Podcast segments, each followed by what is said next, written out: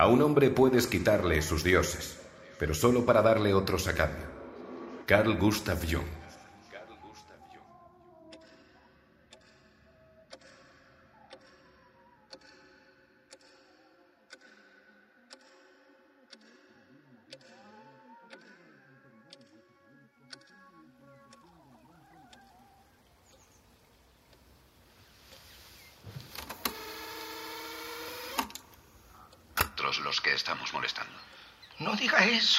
Aquí nunca pasa nada.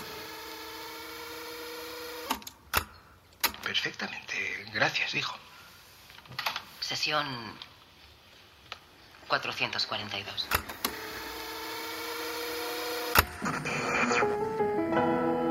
come affrontare e attraversare una crisi. Son tiempos de zozobra, ha dicho el sumo pontífice en su homilía dominical. Y en los tiempos de zozobra, los cristianos debemos buscar refugio en la oración.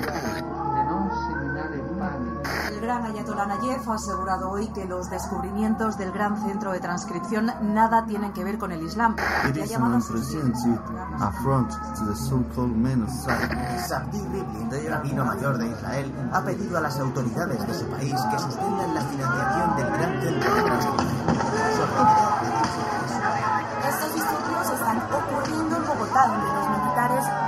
Aprovechado el caos global para tomar el poder por la fuerza. Pues miles de bogotanos se La ciudad de Pearson, en Frio County, ha sido hoy el escenario de una cruenta carnicería. Los 76 miembros de la secta de Waiters han sucumbido tras dos días de duros enfrentamientos armados contra la policía tejana. The Waiters llevaban más de 20 años instalados en este rancho, profetizando la llegada del nuevo Mesías. En el Aquí en la sede de la Gran Logia Francmasona de Inglaterra, su portavoz, el magistrado Gilles Porter, ha ofrecido la ayuda de su organización. Los francmasones, por lo general, Nicolás, ¿estás bien? El psicólogo y escritor Nicolás Bianchi ha puesto fin a su vida esta mañana y lo ha hecho en directo durante la emisión de su programa en América Televisión. Nicolás, ¿qué pasa? Me estás asustando. Aunque la emisión se ha interrumpido de inmediato, 5 millones de espectadores han podido ver cómo Bianchi se introducía una pistola en la boca y apretaba el gatillo. La firma de Dios. Episodio 6 de 8. Crisis de fe. ¿Le tira el cable? Tú no te preocupes, hijo. Haz tu trabajo. Sentimos el engorro, padre. Nada. Esta es la primera vez que celebramos una sesión fuera del palacio. Lamento causarles tantos inconvenientes, pero ya saben cómo son los médicos. Me tienen prohibido todo. Al contrario, somos nosotros los que estamos molestando. No diga eso. Aquí nunca pasa nada. No está mal alguna novedad de vez en cuando. Vale, ya está. ¿Está bien? ¿Está cómodo? Perfectamente. Gracias, hijo. Sesión 442. Compareciente Ismael Tarancón Andueza. Padre, lo primero de todo, tenemos que cumplir con un formalismo. Dígame. Tiene que acceder a que su testimonio sea grabado. Sí, claro, acepto. ¿Necesitan que lo jure? ¿Tengo que ir a por una Biblia? Será por Biblias. No, no, no va a ser necesario. Bueno, pues ustedes dirán. Padre Tarancón, nos gustaría que nos contase cómo contactaron con usted. Se refiere al centro de transcripción. La cábala, sí. Mm, nunca me gustó ese nombre. La cábala, como la mística judía, me parecía de mal gusto. Pero bueno, ¿qué les importa eso a ustedes? Me llamaron por teléfono. Así contactaron. ¿Quién? La conferencia episcopal. Su presidente de entonces, Monseñor Sempere. ¿Dónde estaba usted cuando se produjo esa llamada? En Bilbao, era el obispo de allí. Tenemos entendido que también es teólogo. Sí, no es incompatible. Ah, lo sé, lo sé, lo sé. ¿Qué le dijo Monseñor Sempere en esa llamada? Me citó en Madrid ese mismo día. Véngase inmediatamente. Y y fui, claro. Tuvimos una reunión larga, una mañana entera. No solo nosotros, había más gente. Algunos eran del gobierno. ¿Qué le propusieron exactamente? Hacía unas semanas que se había recibido aquel mensaje de carácter teológico. Los países que financiaban el centro, los patronos, querían cambiar el rumbo de lo que se estaba haciendo allí. Hasta entonces había científicos sobre todo, también algunos lingüistas. Se consideró que había que introducir expertos en otras áreas. Religiosos. Humanistas, más bien, religiosos y también laicos. Por responder a su pregunta, lo que me propusieron fue sumarme al equipo investigador con carácter inmediato. ¿Por qué cree que lo eligieron a usted? Lo desconozco. Hay hombres mucho más doctos. De eso no hay duda. Seguro que tiene alguna intuición. Sinceramente, creo que me eligieron porque hablo inglés.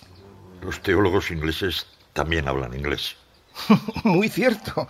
Entonces sería por otra cosa. Hablemos un momento de su obra teológica. ¿Seguro? Corremos el riesgo de no salir de aquí hasta mañana.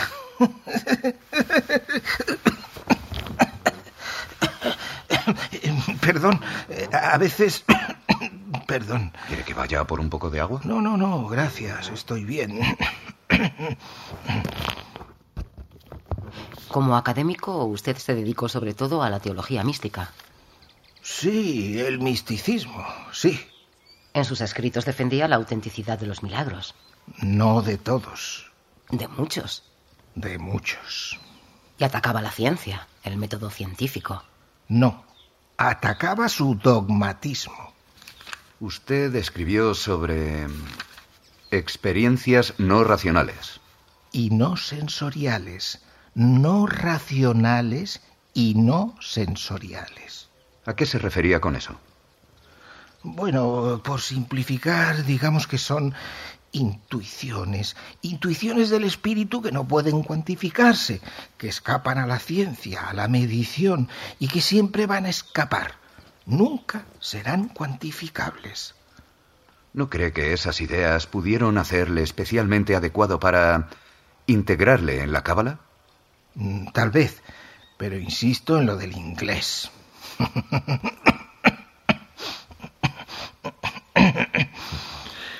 ¿Cuándo se instaló allí? En noviembre de 2029, a finales. No recuerdo el día exacto, lo lamento. Lo que sí recuerdo, y perfectamente, es el sitio. Era precioso. ¿Lo vieron ustedes? ¿Llegaron a verlo? No. No, me temo que no. Precioso, una catedral en mitad de las montañas. He estado en muchas partes del mundo y no he visto nada parecido, ni siquiera en el Vaticano. Hablemos de ese nuevo rumbo que pretendían darle a la cábala. Ha mencionado a expertos. Sí. ¿Usted los conoció? Claro. ¿Cómo no iba a conocerlos? Trabajábamos juntos, vivíamos todos allí. ¿En qué campos trabajaban los demás? Bueno, había representantes de muchas disciplinas, teólogos como yo, católicos, judíos, protestantes, islámicos. También había antropólogos y folcloristas, expertos en teología grecolatina, egipcia, nórdica, celta y filósofos de muchas corrientes, pragmatistas, lógicos, metafísicos, de todo. ¿Qué hacían ustedes? ¿A qué se dedicaban? A pensar, fundamentalmente. ¿En qué? En todo lo relacionado con aquellos mensajes y con quien quiera que los estuviese enviando, nos replanteábamos las viejas preguntas a la luz de los nuevos descubrimientos. ¿Las viejas preguntas? ¿Por qué existimos? ¿Qué es la realidad? ¿Existe el libre albedrío? Para ustedes, eh, para ese grupo de pensadores, ¿quién enviaba aquellos mensajes? Bueno, ese sería el final del camino, no el principio. No podíamos empezar preguntándonos eso, así que lo dejamos en un suspenso provisional. Pero se referirían a él o a ellos de alguna manera. Lo sabe perfectamente. Pero sí, entiendo que me lo pregunten. ¿Quieren oírlo de mí? Eso es. Acordamos llamarlo The Entity, la entidad. ¿Ese nombre no tiene connotaciones divinas? Depende de a quién le pregunte. ¿Qué es una entidad? Un ser, una esencia, pero también una colectividad. Era un término polivalente y práctico en aquel momento. De todas formas, De todas formas, también Dios es solo una palabra. Su sentido cambia de cultura en cultura, incluso de época en época. Antes de los dioses, en los tiempos de la magia, se veneraba la naturaleza. ¿Acaso no veneraban aquellas gentes a lo mismo que luego llamaríamos Dios? El responsable del amanecer y el ocaso, de todo lo vivo, de la vida misma y también de la muerte. Ustedes fueron los iniciadores de la llamada entología. Sí, a mí me sonaba entomología, el estudio de los insectos, pero ya ve, el nombre cuajo. Bien, ¿cómo la describiría? Era una aproximación intelectual al fenómeno de la entidad a través de herramientas filosóficas, teológicas y antropológicas. Los biólogos, los químicos y los genógrafos tenían sus herramientas. Nosotros tuvimos que inventar las nuestras. ¿Qué clase de herramientas? Intelectuales. Métodos epistemológicos. sabe que la mayoría de sus investigaciones se han perdido. Lo sé, lo sé. ¿Recuerda alguna de sus conclusiones?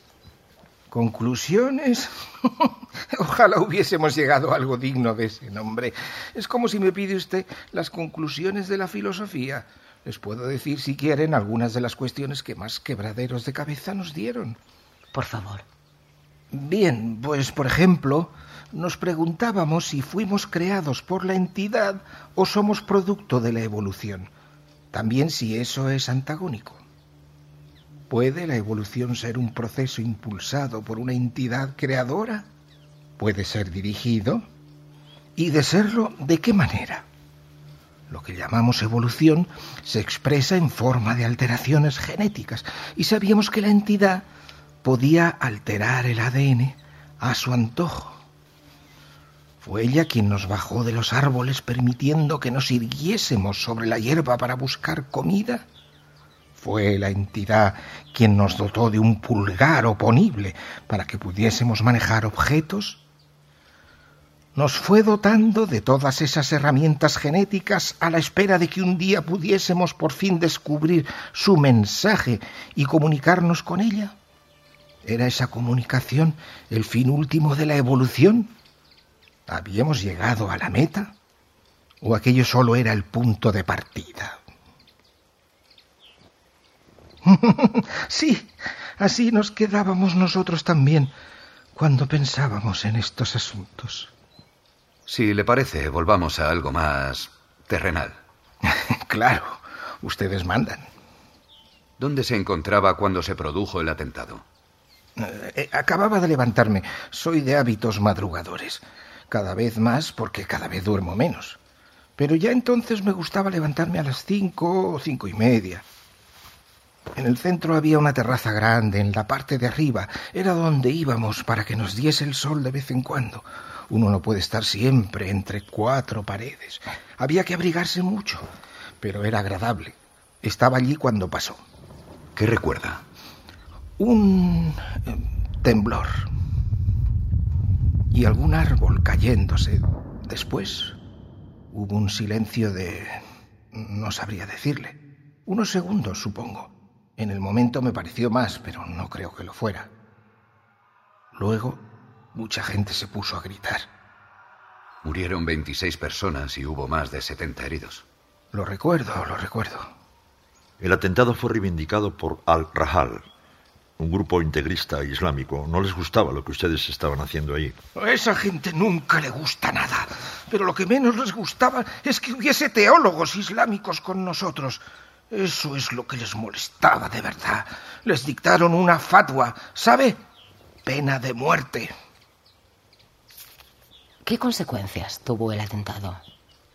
Para nosotros en el centro le diría que ninguna. La explosión abolló un poco una pared, poco más. Los muertos fueron todos de esa pobre gente que estaba afuera, los que protestaban.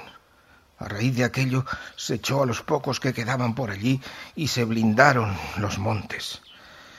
Ya no había forma de acercarse al centro ni de verlo siquiera. Se organizó un cinturón alrededor, militares, con tanquetas y todo. Pero como les digo, A nosotros aquello no nos afectó. Obispo. No me llamen obispo, por favor. Ya no lo soy. Padre, está bien. Padre. Entiendo que mientras ustedes se hacían todas esas preguntas que nos ha dicho, los científicos seguían trabajando. Sí, desde luego.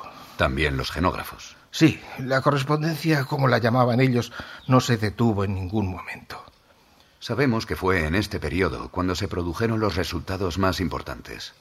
No sé si importante es la palabra adecuada en este caso. Los más prácticos, desde luego. Se curó el cáncer. Los cánceres, que dirían los biólogos. Se curaron, sí. ¿Cómo lo recuerda usted? Pues mire, allí todo era tan sensacional que a uno se le acababa embotando el sentido de la maravilla. Todo iba muy deprisa. Un día nos comunicaron eso, que habían pedido a la entidad que curase el cáncer de una de las trabajadoras, una genógrafa. Ana, creo que se llamaba. Se lo habían detectado hacía poco. Todavía se encontraba más o menos bien. ¿Y la entidad aceptó? Aceptó, aceptó. La metieron en el domo, ella sola. Eso me contaron, porque yo no estaba allí. Tenía que estar asustadísima. Imagínense, era la primera vez que entraba una persona para algo así. Hasta entonces solo se había experimentado con animales. Me contaron que no estuvo ni cinco minutos. Le pasó lo mismo que a los monos y a las ovejas, ¿saben? Al poco empezó a tener fiebre y la sacaron. STG. Le duró solo un día. A la mañana siguiente ya se había recuperado. Y no quedaba ni una célula cancerígena en su cuerpo. Ni una. Estaba completamente limpia. ¿Usted llamaría a eso milagro? ¿Usted no? ¿Cómo se pasó de esa curación, vamos a decir, puntual a... ¿A la escala planetaria? Sí. Bueno, fue paulatino. Después de aquella chica, al ver que el cáncer no se reproducía o no reaparecía, mejor dicho, y que no había efectos secundarios, se invitó a un grupo de enfermos, terminales casi todos. Se les instaló allí con nosotros y se les fue llevando al domo de uno en uno. Lo que hacía la entidad era... Entiendan, por favor, que yo no soy médico ni biólogo. Descuide. La entidad despertaba en esa gente un gen dormido. Uno de esos genes que tenemos desde hace millones de años. Sí. Lo despertaba y ese gen arreglaba... Perdonen que lo diga así, no sé explicarlo mejor. Arreglaba el material genético dañado e impedía la metástasis. Esa gente, los enfermos, ¿sabían por qué estaban ahí? Por supuesto, claro que lo sabían. Era un ensayo clínico, había tortas para entrar en esa lista, y eso que en teoría era secreta. ¿Qué criterios se usaron para elegirlos? No le puedo decir. Quiero decir que no lo sé. Muchos de ellos, si no todos, eran familiares de trabajadores del centro. Si los datos que tenemos son correctos, los científicos de la Cábala sintetizaron la cura para el cáncer en abril de 2030. Se hizo público el día 5, lo recuerdo porque coincidió con la Pascua. Y aquello fue solo el comienzo. En un año se sintetizó la cura para... Deje que lo consulte. El Alzheimer, el SIDA, las cardiopatías isquémicas y la diabetes. Y la diarrea. Cierto, sí. La diarrea también. No fue fácil eso. Me refiero a la diarrea. Muchos abogaban por darle prioridad a otras enfermedades, enfermedades de países ricos, digamos. Pero Sudáfrica presionó. En aquella época cientos de miles de niños morían de diarrea en África. Era la tercera causa de muerte infantil en ese continente. Una cosa terrible. ¿Y la erradicaron? La erradicó la entidad. Los científicos solo pasaron la fórmula limpio. ¿Qué recuerda de aquellos meses? Debieron de ser frenéticos. Lo fueron, sí. Sin duda. Le diría que recuerdo el optimismo. Todo parecía posible. Problemas que llevábamos arrastrando desde el principio de los tiempos se evaporaban sin más, de un día para otro prácticamente. Los milagros se volvieron rutina. La entidad no paraba de darnos regalos uno detrás de otro. Todo era estupendo. Sobre todo para las empresas farmacéuticas. Pero las patentes se declararon patrimonio de la humanidad. Faltaría más, pero de todas formas alguien tenía que fabricar los medicamentos. Las farmacéuticas se hicieron de oro, y no solo las grandes. Y sin embargo, a pesar de eso, o precisamente por eso, hubo una gran crisis económica. Bueno, la esperanza de vida aumentó vertiginosamente y lo hizo por igual en todas partes, en los países ricos, en los menos ricos y en los pobres. La economía... No soy economista, pero sé que casi todos los males del mundo se deben al dinero. Mucha gente se fue a la calle por entonces, pero ¿qué quieren que les diga? Había más paro, más pobreza, pero menos enfermedad, menos muerte, menos dolor. ¿Cómo experimentó usted aquel cambio? Personalmente, su punto de vista. Ya saben lo que dicen, a caballo regalado, pero estaba inquieto, es verdad. Y no era el único. ¿Por qué hacía aquello la entidad? Ustedes se lo habían pedido. Los científicos se lo habían pedido. Ni siquiera. Sus jefes, los gestores, los políticos responsables del centro. En cualquier caso, la entidad tenía voluntad propia. Si nos daba aquello es porque quería dárnoslo. La cuestión, como les digo, es por qué. ¿Qué pensaba usted? Que a todo gran bien le sigue un gran mal. Aquello era una revolución, una revolución enorme. La mayor de la historia, no hay duda. Pero solo había que mirar otras revoluciones del pasado para saber lo que podía pasar. La revolución atómica en el siglo XX. Einstein redefinió la física, la ciencia, nuestra concepción de la naturaleza. Einstein no, sus ideas. Y las ideas no son de nadie. Las ideas no pertenecen a un país. No existe una matemática americana y una matemática española como no existe una teología francesa o inglesa o rusa. Pero la concreción de esas ideas, su implantación, sí puede convertirse en una fuente de conflictos. Las ideas de Einstein no eran de nadie, pero los americanos fueron los primeros en construir una bomba atómica. Nos han dicho que en la Cábala se enteraron del descubrimiento de Texas antes que la opinión pública, ¿es correcto? Sí, algo antes. Unos días, creo recordar. ¿Cómo se enteró usted? Bueno, era un rumor. Alguien del grupo, un folclorista británico, me dijo, ¿Has oído lo de Texas? Yo. ¿El qué? No. ¿Qué ha pasado en Texas? Me lo dijo. Que habían encontrado otro mensaje que decía aquí. Nadie previó aquello. No, nadie lo previó. Se dio por hecho que aquel sitio en los Pirineos, aquel punto señalado por la entidad, tenía que ser necesariamente único. Pero fuera del centro mucha gente siguió investigando el gen problema, buscando muestras, haciendo traducciones. Ese nuevo emplazamiento estaba en un lugar llamado Fredericksburg. Sí, corrieron ríos de tinta, lo recuerdo bien. El mensaje se encontró en un nativo americano, un indio. Vivía en un sitio llamado Enchanted Rock. Roca Encantada. Eso es. El nombre es una traducción del que le pusieron los indios en su día. Según ellos, algunas noches se veían fuegos flotando sobre las rocas, fuegos fatuos, ya sabe. Ellos, los indios, creían que eran espíritus. ¿Y usted qué cree? Se llama roca encantada porque el suelo es de granito. Esos destellos los produce la escarcha sobre el granito. Eso nos han contado, pero ¿usted cree eso? ¿Qué importa lo que yo crea? Si algo nos han demostrado estos años es que la magia, la religión y la ciencia no son tan distintas como creíamos. Omnia exeum mysterium. ¿Todo es misterio? Todo termina en misterio. Si uno profundiza lo suficiente en cualquier asunto, el que sea, acaba llegando a una pregunta que no tiene respuesta. Cuando yo estudiaba en mis años de seminario, se hablaba mucho del Dios de los vacíos. ¿Saben lo que es? No. No. Es una corriente teológica. Fue muy popular a finales del siglo XX. Su nombre lo dice todo. Se basaba en colocar a Dios en los huecos que la ciencia iba dejando. La religión ya no podía explicar el origen del hombre, ni de la tierra, ni del universo, porque la ciencia había arrebatado a la religión todas esas explicaciones. Bien, pues coloquemos a Dios donde la ciencia no llega.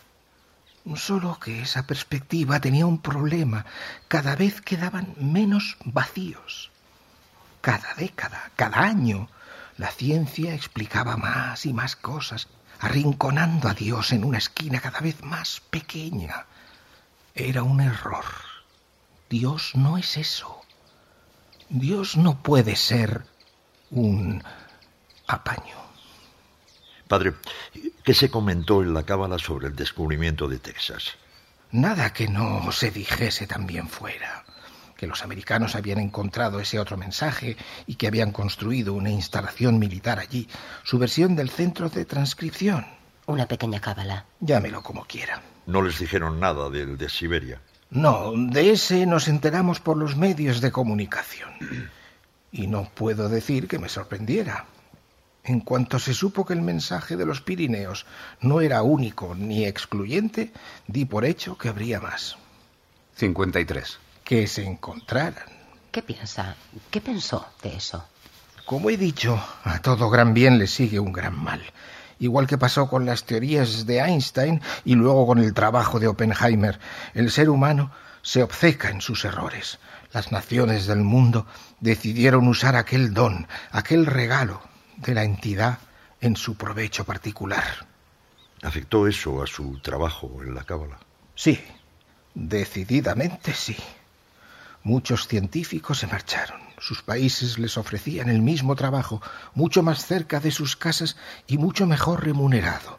Les dejaban instalarse allí con sus familias. Algunos de aquellos centros hasta tenían guarderías. Era difícil resistirse. Hubo un goteo continuo. Cada día se marchaba alguien. Incluso el director científico se marchó a Alemania, al centro que habían montado en Baviera. Todo empezó a derrumbarse.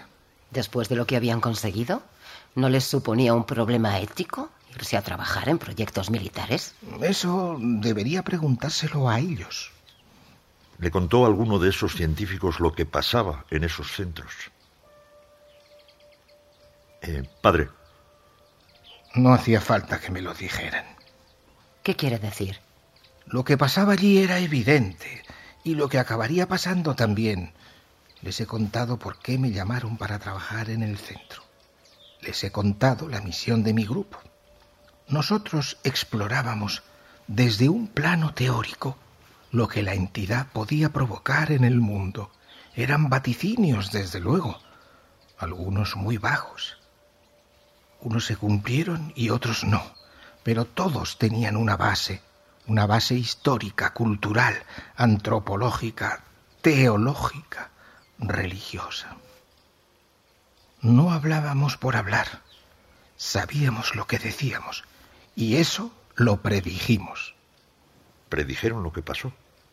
No todo, no creo que nadie hubiese podido, pero sí una parte.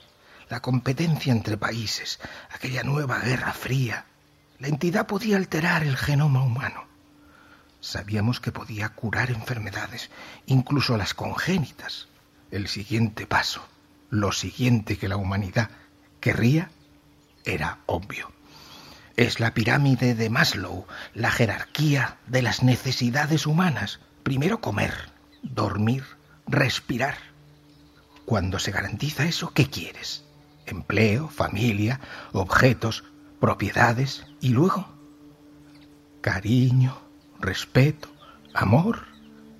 Y por fin, cuando ya lo tienes todo, el poder, la supremacía. La mejora genética. Era obvio, estaba claro que las grandes naciones del mundo entrarían en una carrera por mejorar la especie. Los americanos la empezaron y todos fueron detrás, igual que en la carrera atómica. En cuanto uno echó a correr, ya nadie podía quedarse atrás. ¿Qué opina usted de aquella carrera? Fue abominable, un horror. Una cosa es curar una enfermedad, Pero aquello, lo que estaban haciendo en esos sitios, era una abominación. Y sin embargo fue la entidad quien nos concedió esos dones.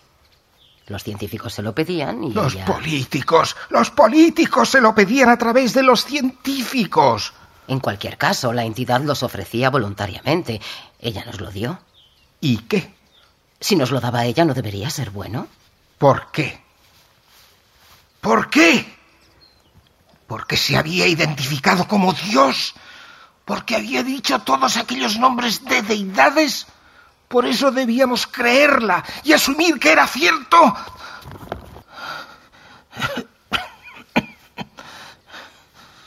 ¿Recuerdan cómo llamó la prensa los mensajes grabados en el gen problema?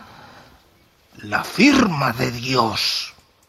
Como si Dios necesitase firmar su obra, como si Dios tuviese ego y tuviese que alimentarlo. Proyectamos en Dios nuestros miedos y nuestros complejos.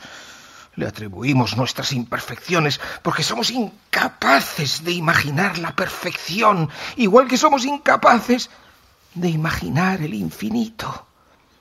Todos aquellos hombres y mujeres tan inteligentes, los mayores científicos del mundo, embaucados por una ilusión. Se pasaron años leyendo aquellos códigos genéticos, miles de letras, millones de combinaciones, cuando la verdad es que bastaba con leer un solo libro. ¿Cuál? La Biblia, por supuesto. La Biblia dice muchas cosas, padre. Nuevo Testamento. Segunda carta a los Corintios. Desconfiad del ángel de luz cuando se muestre ante vosotros, pues Satanás gusta de disfrazarse para confusión de los justos.